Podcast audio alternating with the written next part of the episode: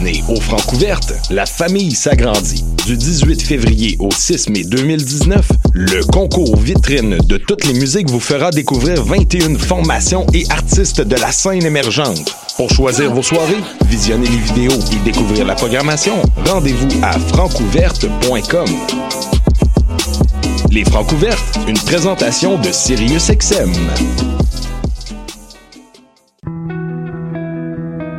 Voyage au bout de la nuit, c'est ton émission d'ambiance nocturne sur le Nightlife Underground montréalais.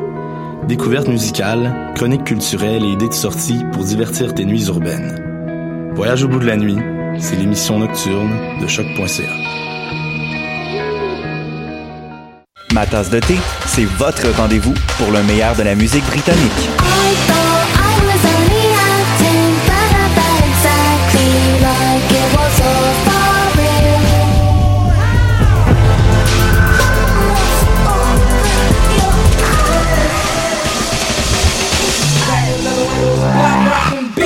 Direct tous les jeudis dès 20h ou en tout temps en podcast sur le choc.ca et sur Spotify.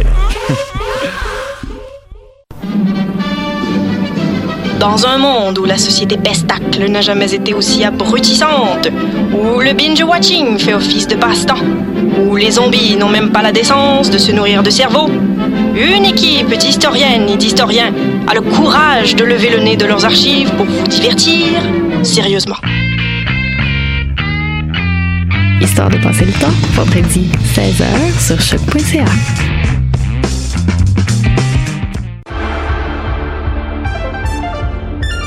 Cinéma, jeux vidéo, télé, bande dessinée, littérature. Chaque semaine, les Amazones se réunissent pour discuter geekness avec un regard féministe et un panel pas comme les autres. Parce que la culture geek, c'est pas juste un boys club. Rejoignez-nous tous les mercredis dès 11h sur choc.ca. Hi, this is Ty Siegel, and you're listening to CHOQ in Montreal.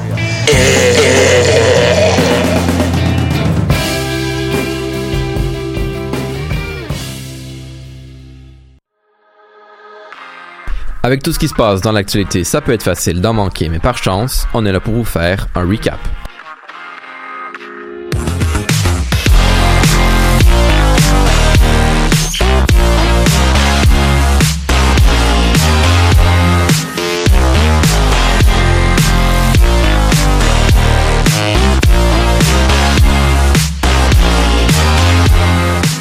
Bonjour tout le monde et bienvenue à cette nouvelle édition du Récap pour ceux qui joignent à nous pour la première fois. Au cours de la prochaine heure, on va vous faire un petit récapitulatif des nouvelles les plus marquantes de la semaine précédente. Aujourd'hui, je suis accompagné de Nicolas, Charles, Bruno et Julien. Bonjour. Bonsoir. Et moi, c'est Florian et cette semaine, pour l'édition du 1er avril, on vous parle de toutes sortes de sujets, mais pas de poisson d'avril aujourd'hui, juste du vrai. Et pour débuter, ben, on revient avec les mani- on revient sur les manifestations organisées par les chauffeurs de taxi au cours de la dernière semaine. Ça a fait du bruit, mais Nicolas, tu vas tenter de démêler pour nous le sens derrière tout ce bruit. Oui, Florian, il y a eu beaucoup de bruit la semaine dernière. Le regroupement des intermédiaires de taxis du Québec, donc le RITQ, a annoncé vendredi la suspension de tous les moyens de pression prévus par l'industrie du taxi. Cette décision tombe à la suite d'un incident dramatique qui est survenu en direct à la télévision. Donc, euh, sur les ondes de LCN, vers 7 heures vendredi matin, Martin Leblon, qui est un propriétaire d'une vingtaine de permis de taxi, s'est tailladé le poignet devant la caméra. Son geste est survenu dans une foulée de moyens de pression qui critiquent le projet de loi 17 qui déréglemente l'industrie du taxi au grand plaisir d'Uber. Selon le regroupement des intermédiaires de taxi du Québec, l'objectif derrière la suspension des moyens de pression est de protéger les propriétaires et les chauffeurs de taxi qui souffrent d'une détresse psychologique. Afin de mettre la pression sur le gouvernement, le RITQ avait annoncé que toutes les courses de taxi commandées par application mobile vendredi seraient gratuites. Pour les courses provenant des centrales d'appel, le pourcentage de gratuité était établi à 10 Cette stratégie, qui a été annulée en raison de la situation survenue vendredi, aurait affecté les revenus du gouvernement. Par ailleurs, lundi dernier, l'industrie du taxi était en grève de 7h à 19h afin de dénoncer le projet de loi. Il y a plusieurs milliers de chauffeurs de taxi à travers le Québec qui ont manifesté à bord de leur véhicule. Et ce matin, des propriétaires de taxis du Québec ont demandé à François Legault et le gouvernement CAQIS d'effectuer une étude sur la déréglementation proposée par François Bonnardel, qui est le ministre des Transports du Québec. Cette étude permettrait de conclure sur les possibilités, sur les possibles conséquences du projet de loi 17 sur l'industrie du taxi. C'est Abdallah Hamsi, le porte-parole du regroupement des intermédiaires de taxi du Québec, qui en a fait l'annonce en marge d'une rencontre avec des fonctionnaires de Transport Québec. Notons d'ailleurs que le ministre François Bonnardel n'était pas présent lors de cette rencontre. Bien, de voir ce que ça va donner. Alors, merci beaucoup, Nicolas. Au retour, on parle d'un autre projet de loi controversé, mais tout d'abord, pause musicale.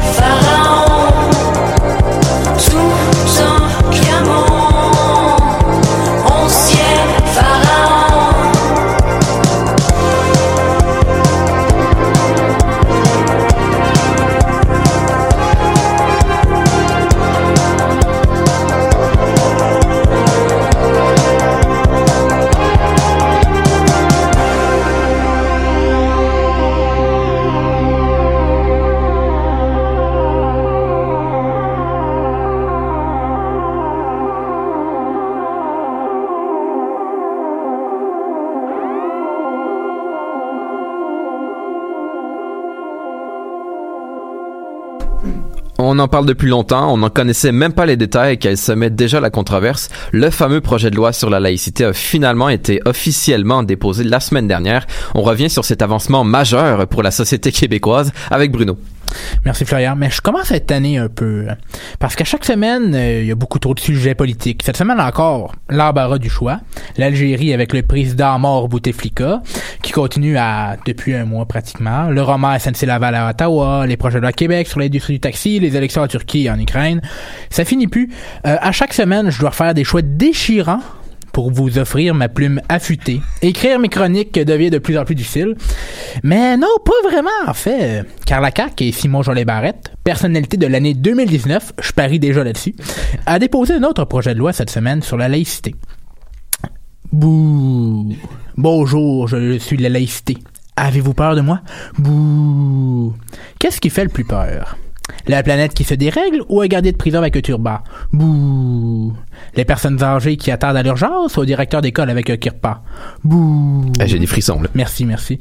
J'essaie de faire comme une espèce d'effet d'horreur, mais je sais pas si ça marche. Euh, les chauffeurs de taxi qui dépérissent et n'ont plus de moyens de subsistance ou une prochaine enseignante de maternelle 4 ans qui porte un voile? Bouh. J'ai peur. Mais là, je me demande si on est l'Halloween ou si on est juste en avril. Ah, pourquoi t'as dit ah? T'as dit bouh. Ah, pourquoi t'as dit ah? T'as dit bouh. Ah, bon, euh, vous comprenez un peu. On dirait que la CAQ crée euh, de toutes pièces un problème qui n'existe pas vraiment. Et en créant un problème qui n'existe pas, on crée une peur qui n'existe pas. Tout de même, je dois avouer, la clause grand-père est une surprise pour moi. Il est alors, il est alors vraiment sûr que la loi sur la, la- la laïcité de la CAQ est modérée. Par rapport à la charte du PQ affirmant les valeurs de laïcité et de neutralité de l'État ainsi que de l'égalité entre les hommes et les femmes et, entre, encadrant les demandes d'accommodement. Pff, C'est quand même long comme titre de projet de loi. Il sont vraiment forcer les péquistes. Il est vrai que comparativement à cette loi, la loi de la laïcité de M. Jolet Barrette est quand même modérée. On n'empêche que les employés de l'État, position d'autorité, d'avoir un signe religieux, comme les policiers, les directeurs d'école, les enseignants du primaire et du secondaire et les juges. Dans tout le débat, toutefois, le PQ se, place encore plus à droite que la CAQ sur cet enjeu. Les péquistes veulent même empêcher des éducatrices sans CPE de porter un signe religieux. Encore une fois, comment créer un problème qui n'existe pas? Mais avouons un instant que la laïcité et le port de signes religieux est véritablement un problème. Pourquoi déjà mettre en place la clause non-obstant ou dérogatoire avant n'importe quel débat? Car le premier ministre sait pertinemment que sa loi est à l'encontre des articles de la Charte canadienne des droits, et libertés canadiennes sur les libertés de culte et la discrimination. Aussi en contradiction avec la Charte québécoise des droits et libertés, mais qui n'a aucun poids légal. En passant. Et contre la Déclaration des droits de l'homme de l'ONU. Mais euh, comme a dit François Legault dans son petit vidéo euh, hier, c'est comme ça qu'on fait au Québec. Moi, on dit que je suis fier d'être québécois. Tout de même, plusieurs euh, recours sont possibles, même si le gouvernement utilise la clause dérogatoire ou non-obstant. En premier lieu, les opposants pourraient se retrouver devant la Cour suprême et discuter des raisons de prendre l'outil le, plus- important dans l'arsenal constitutionnel pour tuer des mouches. Ensuite, revenir aux conventions constitutionnelles, ce qui revient aux juridictions et aux pratiques informelles dans, le fédéralisme canadien, et le pouvoir de compétence aux problèmes, aux provinces. Parce que la protection de la liberté de culte est-elle une compétence provinciale ou fédérale? Ça peut paraître simplet comme question, mais vraiment, celui qui est responsable peut écrire des lois sur ce sujet. Et ça, ça va faire un grand débat. Et comme dernière, peut-être endroit où débattre, serait l'ONU. Mais bon, ça finit toujours pareil euh, à l'ONU. Ouh, t'as fait quelque chose de mal. Oups, je peux rien faire. Deuxième sujet de la semaine, mercredi, mémoire déposée par les avocats du gouvernement fédéral a soulevé l'ire des, indépendantistes car il soulevait le fait que le Québec ne pourrait pas se dissocier unilatéralement du reste du Canada sans l'accord des autres provinces, car la sécession du Québec demanderait un amendement à la Constitution. Oh mon Dieu! La réaction épidermique des indépendantistes. La nouvelle a réveillé des morts vivants. Bon, euh, trêve de blagounette. Bien sûr que le Québec peut décider de son avenir, avoir le plein contrôle de sa destinée. Toutefois, si la Constitution canadienne n'était qu'une alliance économique, comme l'est le Royaume-Uni et l'Union européenne, imaginez un peu comment ça sera la dépendance du Québec. Des mois et des mois de tergiversation. Car une séparation d'une nation, c'est pas la séparation de vos parents. Euh, c'est un peu plus complexe. Et le Nouveau-Brunswick et Terre-Neuve vont avoir leur mot à dire, comme l'Ontario et, même la Colombie-Britannique. Si les Québécois décident clairement de se, séparer, de se séparer du Canada, le Canada n'aura pas le choix de le reconnaître. Toutefois, comme toute séparation, il y aura une négociation. Et l'exemple du Brexit devrait être suivi de plus près pour bien comprendre comment possiblement les négociations pourraient se dérouler. Car cette semaine, Theresa May a annoncé qu'elle démissionnera après le vote de l'accord de l'Union européenne par le Parlement. Malheureusement, Theresa May sera encore Premier ministre jusqu'au prochain vote sur le Brexit, car vendredi, les députés britanniques ont encore refusé l'accord de Theresa May, et ce, pour la troisième fois. Et les députés se sont opposés à tous les scénarios. Solution de rechange au Brexit et même le refus de Brexit sans accord. Tout de même, sur les huit options votées mercredi, ils revoteront aujourd'hui, possiblement à propos de la possibilité, à propos de la possibilité, d'un référendum sur un accord de divorce ou celle d'une union douanière avec l'Union européenne. C'est encore un sujet à suivre, Florian. Euh, je parle du Brexit depuis euh, au moins une fois par mois et je vous jure que c'est pas prêt d'arrêter.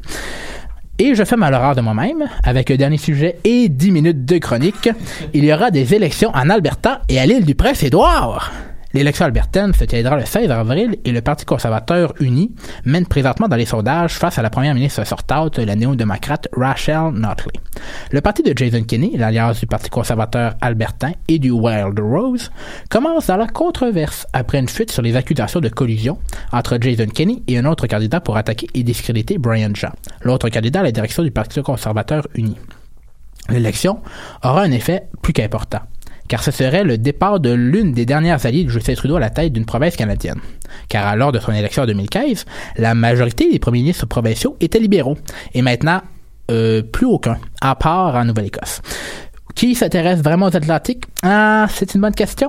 Mais la province reliée par le pot de la Confédération aura une élection à suivre, oui, oui. Une élection intéressante à l'île du Prince-Édouard. Car il se pourrait très bien que premier gouvernement vert pour être, à la, tête d'une province au Canada. Le 23 avril, les habitants du pays aux patates et Dan la maison au pignon vert voteront pour un gouvernement et peut-être et pourront peut-être faire l'histoire. Oui, j'ai vraiment dit île du Prince-Édouard et faire l'histoire et faire l'histoire. Ça pourrait être intéressant, mais quand tu parles de Parti vert, est-ce que tu parles du même Parti vert qui, ici, au Québec, a comme trois députés, puis qui sont connus pour euh, vouloir légaliser le pot maintenant qu'il est légal? Bon, c'est vraiment un enjeu, mais est-ce que c'est le même Parti vert à l'île du Prince-Édouard que ici? Ben, euh, je te dirais que c'est à peu près le même parti vert qu'au Canada avec, avec euh, Elizabeth May, Ouais. mais c'est à peu près semblable. Ah c'est, ouais? vraiment centré sur l'environnement, mais mènent dans les sondages à l'île du Prince-Édouard, là. Ben ben, ça pourrait être intéressant. Merci beaucoup pour ça, Bruno. On s'en va en pause musicale et au retour, le récap économique.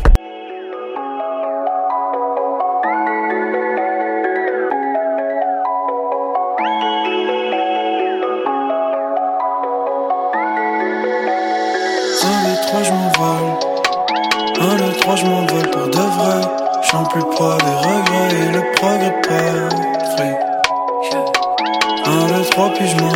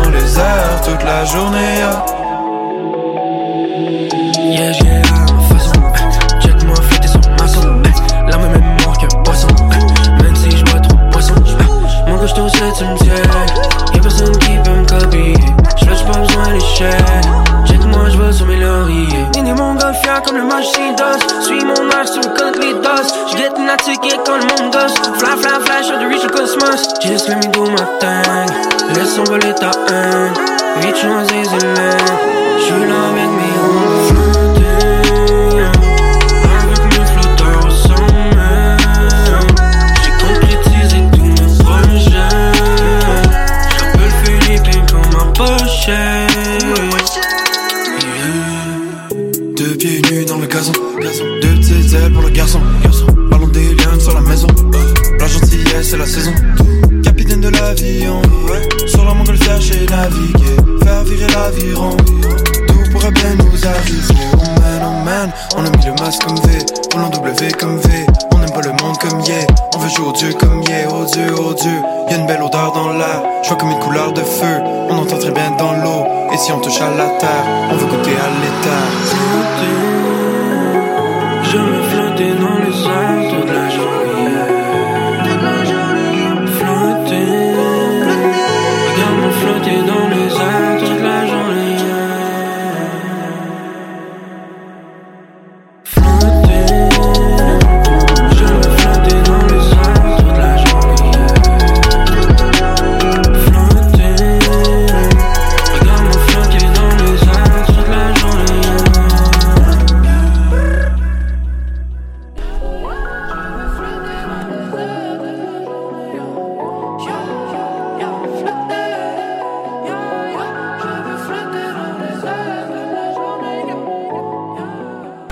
C'est le temps de parler chiffres, indices boursiers et finances avec le récap économique de Charles. Ah oui, hein, ça, fait une semaine, je commençais, je commençais à m'en- à m'ennuyer de la radio. Là, on va parler, dans ce recap économique, en premier, en premier lieu, on va parler de Wow Air, cette compagnie d'aviation qui offre des vols bon marché de Montréal ou Toronto en passant vers l'Islande. Dans le fond, ça peut aller partout en Europe. Euh, cette compagnie-là, elle a annoncé cette semaine qu'elle faisait faillite. Euh, en effet, euh, ils ont procédé d'une manière assez étrange. euh, à annoncer, ils ont annoncé la, fa- la faillite d'une manière assez étrange en annulant tous les vols, puis en demandant aux voyageurs de se renseigner auprès d'autres compagnies de voyage pour revenir chez eux. C'est extrêmement, c'est, très vulgaire ce que je suis en train de dire. C'est probablement pas exactement ça, mais je trouvais ça drôle de, de le dire de cette manière-là. Puis, d'après les estimations du gouvernement irlandais, citées par divers médias européens, il y aurait qua- 4000 voyageurs bloqués, dont 1300 en transit, c'est-à-dire qu'il y en aurait qui seraient pris en Islande en ce moment. Euh, c'est c'est- tellement mal fait, je trouve. Comme je regarde ça, euh, par, par l'entremise d'un communiqué et de courriel envoyé à ses clients, Wow Air indiquait euh, qu'il serait possible de tenter d'obtenir un remboursement euh, auprès de leur compagnie de carte de crédit. Ça serait possible de tenter. On dirait qu'on parle du Brexit en ce moment. On, on dirait qu'on sait pas de quoi on parle. C'est aussi on, simple on dirait que que, ça. Wow Air assume pas le fait que c'est eux qui sont en faillite. Ils sont comme, ben, arrangez-vous avec vos problèmes, arrangez-vous avec vos cartes de crédit, Visa, Mastercard, ils ont assez d'argent pour vous rembourser. On dirait qu'ils qu'ils prennent pas le blâme de, de toute cette histoire-là. C'est exactement ça. C'est assez étrange. Au Québec, au moins, le Fonds d'indemnisation des clients des agents de voyage, des agents de voyage, pardon, offre une protection à ceux qui ont acheté leur billet d'avion auprès d'un agent titulaire d'un permis au Québec à rappeler l'Office de la protection du consommateur, justement, mais ça reste quand même que on sait même pas si on peut obtenir un remboursement sûr de la part de la compagnie de carte de crédit. Euh, si t'as pas payé avec carte de crédit, je sais pas ce que tu fais, honnêtement, là, c'est pas le fun, mais on va suivre le dossier euh, avec minutie, on va dire. C'est intéressant, pareil. Je vais vous en reparler la semaine prochaine. Ensuite, brève nouvelle. Le syndicat Unifor a conclu quatre ententes de principe avec le Canadian National. Euh, le tout a été annoncé jeudi. Euh, les modalités des ententes ne sont n'ont pas été divulguées pour le moment euh, parce que le syndicat souhaite les présenter à ses membres avant toute chose lors d'une assemblée spéciale de ramification. Euh, le Conseil national d'Unifor représente 3300 travailleurs et travailleuses ferroviaires au Canada, notamment au CN, au Gare intermodal, au, au CNTL et au chemin de fer Savage Alberta Railway du CN. Finalement, encore une très brève nouvelle. C'est un petit récap économique. On est déçus, pareil. hein. On est déçus. Finalement, c'est les marchés financiers attendent avec impatience euh, les données sur l'emploi aux États-Unis et au Canada. C'est des données mensuelles, dans le fond. Euh, puis ça, ça permettrait de faire, euh, ça permet de prévoir les tendances de consommation des particuliers. Mais encore une fois, je vous donne pas plus de détails parce que ces données devraient être mises à jour vendredi. Donc, qu'est-ce que ça veut dire, ça, Florian? Suspense. Suspense, on en parle lundi prochain. Écoute, j'ai déjà. Merci beaucoup pour ce récap, Charles. On poursuit en musique et au retour, c'est récap sportif.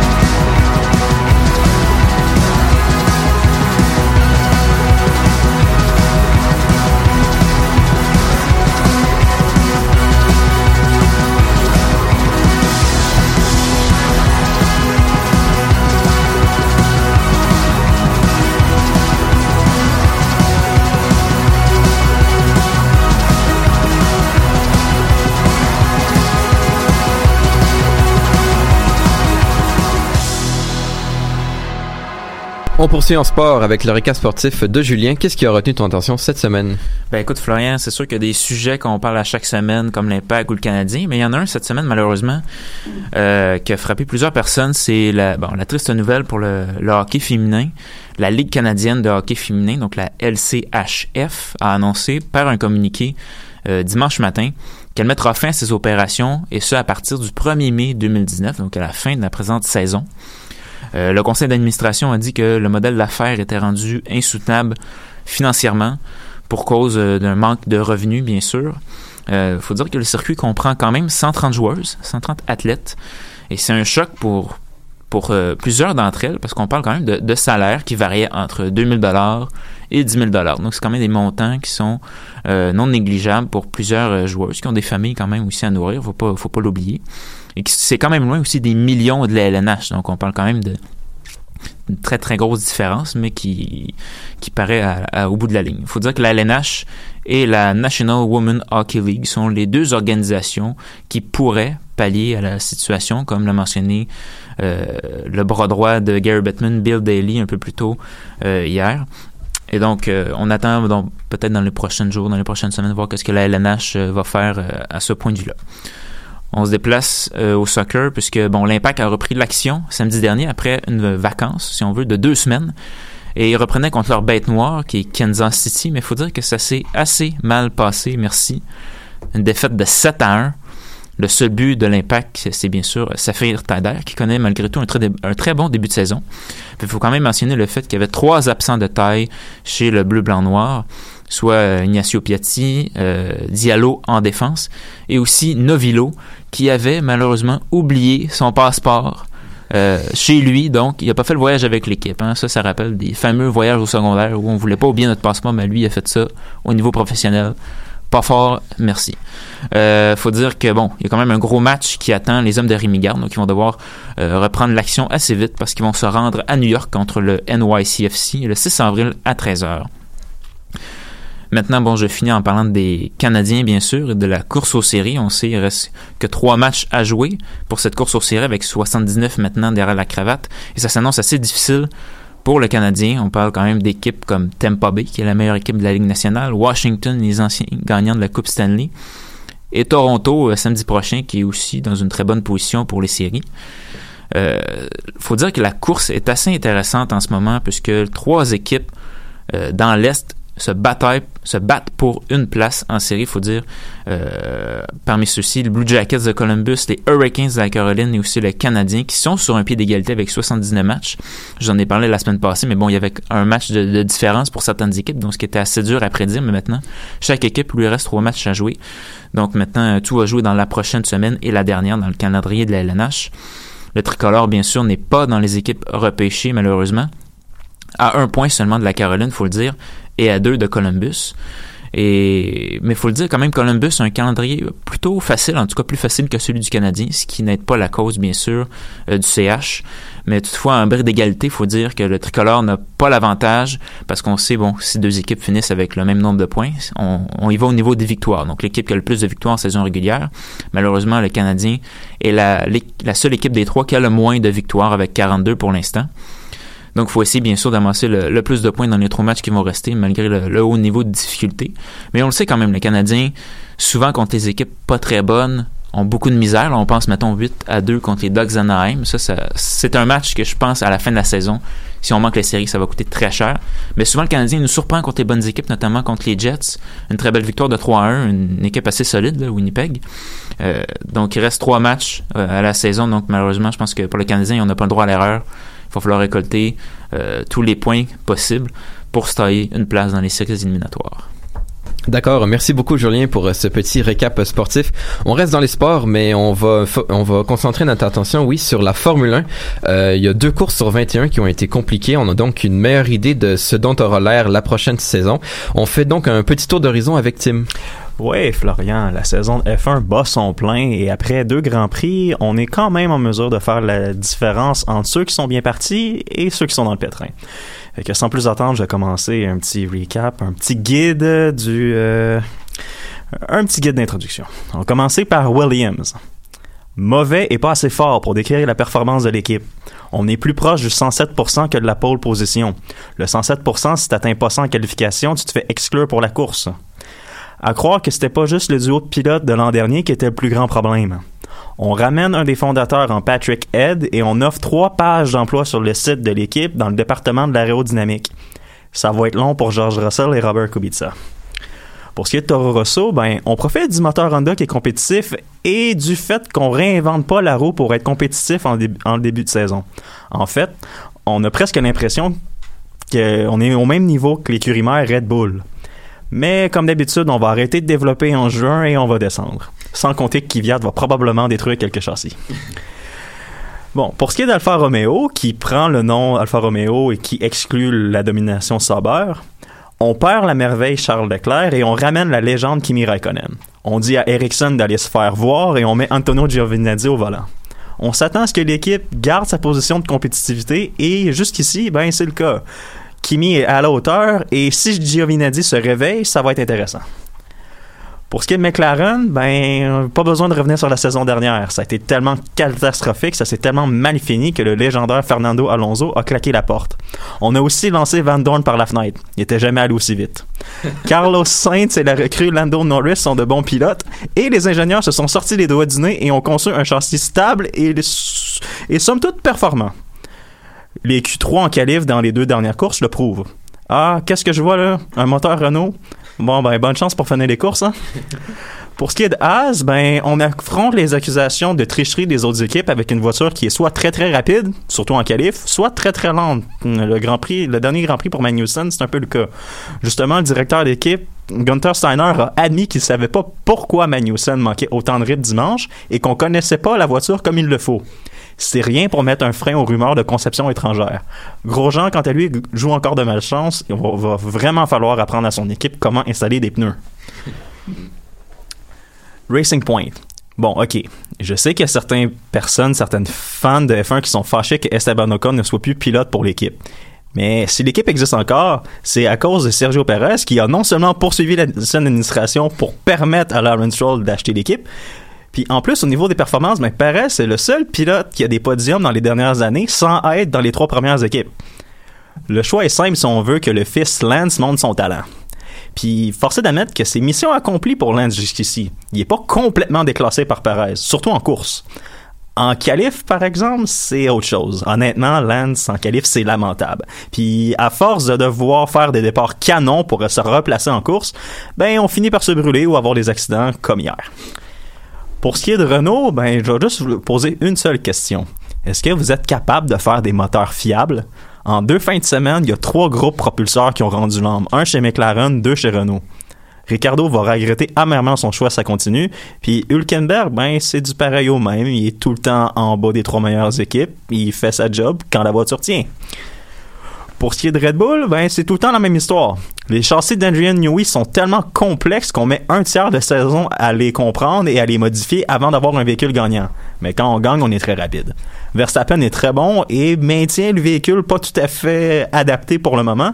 Gasly, lui, justement, a du mal à s'adapter au nouveau concept.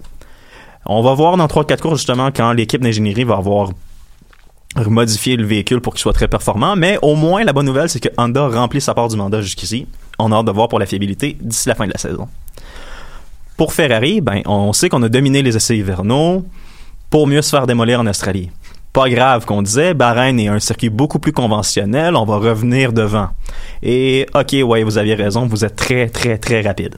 Leclerc en plus prouve que c'est un vrai et il va gagner sa première course. Attends un peu, là. Qui a permis aux ingénieurs de Renault de toucher à son moteur, là? Ça marche pas, là. Donc, on finit quand même sur le podium grâce, justement, aux ingénieurs de Renault qui ont fait en sorte que, ben, on a eu une voiture de sécurité.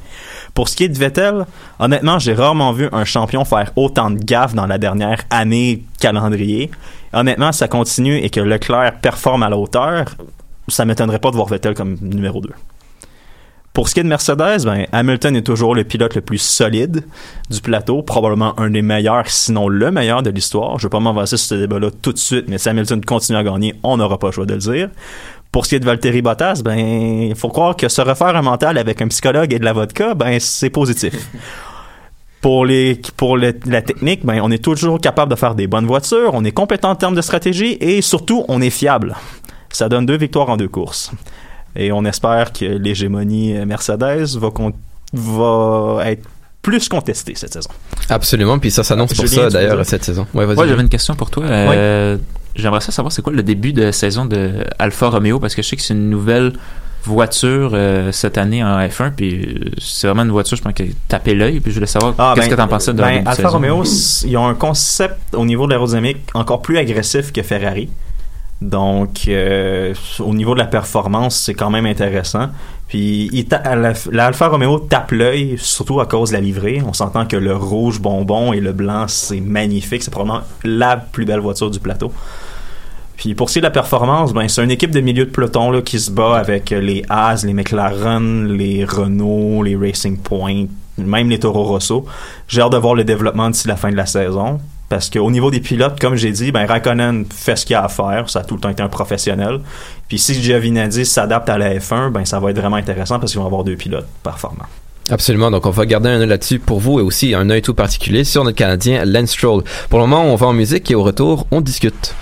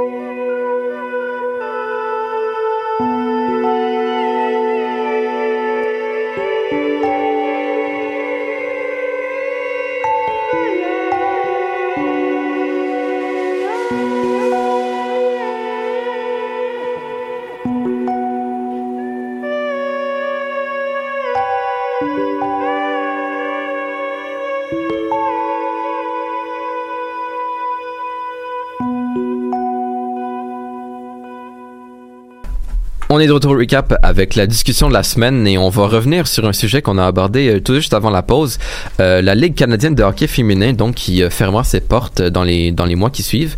Euh, donc c'est ça, on va on va en revenir euh, brièvement pour essayer d'en parler parce qu'évidemment, bon, en tant qu'amateur de sport, on en a beaucoup ici en studio autour de la table. Euh, c'est quand même une nouvelle qui vient nous titiller un peu, surtout que ça concerne le sport féminin qui est loin de bénéficier du même piédestal que le sport féminin. Donc là, un, un, un poids lourd du Sport hockey masculin, féminin. Flav? Oui, sport masculin. Écoute, euh, je mélange les genres. On est à l'UQAM, on peut mélanger les genres comme ça. Oh Euh, euh, donc c'est ça, un, un poids lourd du hockey féminin qui, qui tombe comme ça. Euh, on a on a invoqué évidemment les causes financières, comme c'est souvent le cas avec les sports. Hein. C'est pas toujours la performance, c'est souvent l'argent qu'il y a derrière. Euh, donc on va en revenir un peu. J'aimerais commencer avec toi, peut-être Julien. Qu'est-ce que ça te fait cette nouvelle-là de voir que, ben justement, une, une ligue quand même qui a gagné en importance dans les années, euh, dans les dernières années, euh, s'effondre comme Ah, ça. ben, c'est ça, comme tu dis, c'est c'est dommage parce que c'est sûr que la Ligue, ça fait pas très longtemps qu'il qu'il existe. Ça fait, je pense, euh, 12, 12 ans. Donc, ça fait 12 saisons seulement qu'ils sont en activité. Puis, justement, on a vu année après année que la Ligue progressait. Puis, il y avait plus d'intérêt bon, chez les gens. Puis, chez certains médias, ça commençait aussi. Donc, on voyait une progression. Puis, un moment donné, ben, peut-être que ça va aller encore plus loin. Mais là, ça arrête brusquement comme ça. C'est dommage parce que c'est un sport qui gagnait en- à être connu. Puis, les joueurs, c'est des joueurs quand même de talent aussi. Il faut, faut le dire. Là. Absolument, Donc, euh, ouais. Beaucoup des joueuses de l'équipe, d'ailleurs, elles, elles Ben, faisaient partie des équipes olympiennes des équipes euh, canadiennes, américaines. Ouais. Puis, euh, non, c'est ça. Puis, on avait, aussi, on avait du succès, succès local avec les Canadiennes, justement, de Montréal. Donc, ça, c'était intéressant. Mais bon, c'est assez dommage d'entendre ça euh, en fin de semaine. Ouais. Tu parlais d'intérêt, justement, ben, il y a comme un- peut-être un paradoxe là-dedans. On veut susciter de l'intérêt, mais en même temps, le seul moyen de regarder ces matchs-là, c'est souvent sur Internet. Il y en a peut-être un ou deux euh, toutes les semaines de 4 jeudis qui sont diffusés à la télé. Euh, donc, Souvent en différé, en plus. Souvent en Ouais, différé c'est ça. en plus. Ouais, pas donc, est-ce qu'il y a, il y a- c'est ça, il y a pas justement un paradoxe là-dedans, essayer d'attirer, d'attirer les gens, mais Ouais. de pas avoir de publicité alentour, juste de mettre ça Je sur pense Internet. qu'il faudrait que ça commence peut-être par une présentation des gros réseaux de télévision. On parle peut-être de RDS, de TVA Sport. Euh, TVA Sport ont quoi? Trois chaînes? RDS ont RDS 1, RDS 2, RDS, RDS Info. Info, ouais. Ça fait ça fait comme 6-7 chaînes. Puis là, tu rajoutes à ça les Sportsnet et TSN. Moi, je pense qu'il faudrait que ça commence par les, les, les grands médias qui mettent ça sur, sur la, la, la plateforme puis essayer de, de, de peut-être promouvoir ce j'allais dire ce sport-là, mais on promouvoit déjà le hockey masculin, donc pourquoi on le ferait pas la même chose pour le hockey féminin, qui est je pourrais dire même de même calibre. je veux dire, c'est pas parce que c'est des femmes qui jouent que le, calibre est de moins bon niveau. Là. Euh, on a Hugo Reich, qui est un de nos collaborateurs, qui est déjà venu parler du hockey féminin ici et à quel point ça prenait une, une grande expansion dans les dernières années. Je pense que cette nouvelle-là, c'est un peu décevant parce que c'est comme si on, on, on fermait le couvercle sur une possibilité de peut-être présenter ces matchs-là du hockey féminin à la télévision. Ouais, mais il y a quelque chose qui, il, y des y a des rapports qui sont sortis aussi depuis que cette nouvelle-là est sortie, c'est que la ligue au niveau sportif ça allait bien, au niveau de l'intérêt avec les fans ça allait bien, mais au niveau financier, puis au niveau des Ouais. affaires, c'était catastrophique. La majorité des investisseurs de la ligue ont sorti leur bille du panier à l'automne parce que la nouvelle direction vous savez pas on savait pas où ce qui s'en allait, donc on a eu peur, on a retiré les billes. Première affaire qu'on apprend, ah la ligue ferme c'est pas nécessaire. Je veux pas lancer de pierre à personne, mais il y a du monde dans la direction qui ont mal fait leur travail, là. Puis en plus, tu dis que c'est des manques financiers. Puis, tu sais, tantôt j'en ai parlé, il y a des salaires aussi. C'est sûr que c'est pas des salaires de, mettons, 10 millions comme, comme on voit dans la LNH. C'est Mais c'est quand même quelques milliers Mais c'est quand même une masse salariale de 3,7 millions. Mais tu sais, ça veut dire qu'il faut que ça se rembourse à un moment donné. Il faut que tu ailles chercher cet argent-là. Donc là, si, tes commanditaires ils s'en vont, ben là, c'est sûr qu'au niveau financier, c'est ça, ça, Il y a- crash, a- ça totalement. le- Il y a le millionnaire, milliardaire Grammy Rootsan qui avait investi dans cette ligue-là dès le début. Ça faisait 12, ça fait 12 ans que la ligue existait, mais ça faisait 12 ans qu'il investissait dans cette ligue-là. Puis on s'entend, c'est pas quelqu'un qui est inconnu au milieu du hockey. Là. Il a participé à l'expansion à San Jose, puis il a racheté des Hockey News pour pas que le, le média disparaisse. On s'entend que quelqu'un, un fan de hockey, il y en a pas un. Quand il a vu la nouvelle direction, puis quand il a demandé les états financiers, il se les a fait refuser, fait qu'il a décidé de retirer ses billes. C'est normal. Quand tu perds des gens impliqués au niveau hockey comme Ryan Rootsan, il y a de quoi qui marche pas.